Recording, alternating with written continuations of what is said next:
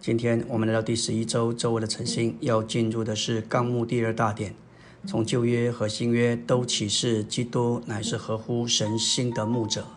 以西结三十四章十一节说道：“因为主耶和华如此说，我必亲自寻找我的羊，将他们寻见。”在新约路加十五章里头，我们看见三一神对罪人拯救的爱。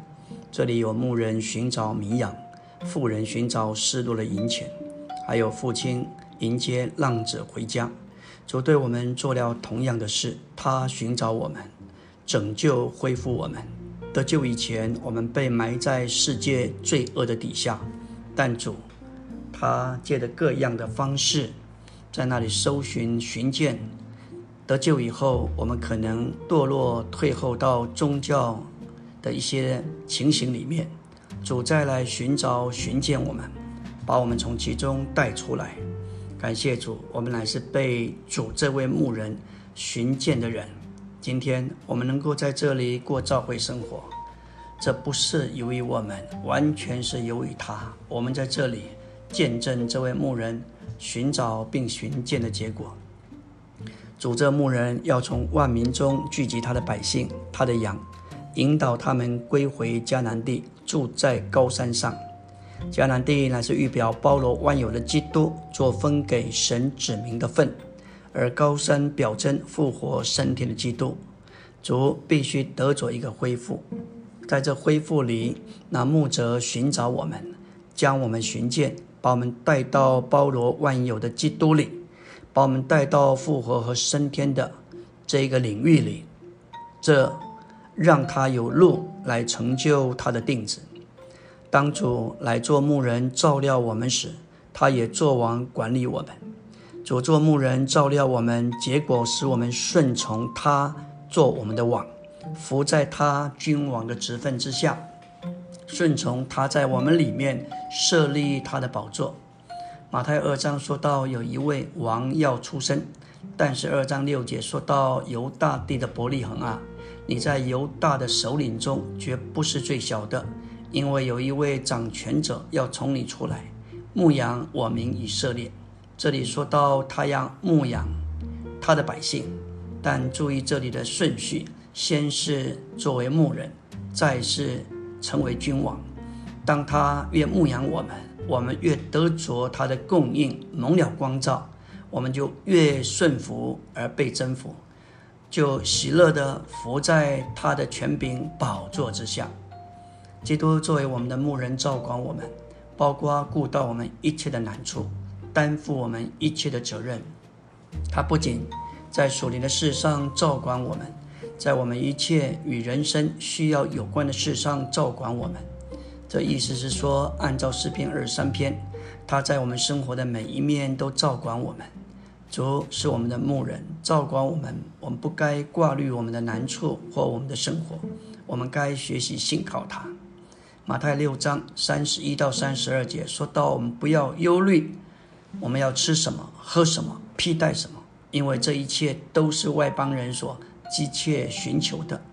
我们若是忧虑吃什么、喝什么，那吃喝就变作我们的负担，那我们便和外邦人没有什么两样。古今中外，只要是人，天天都忧虑他们的生活。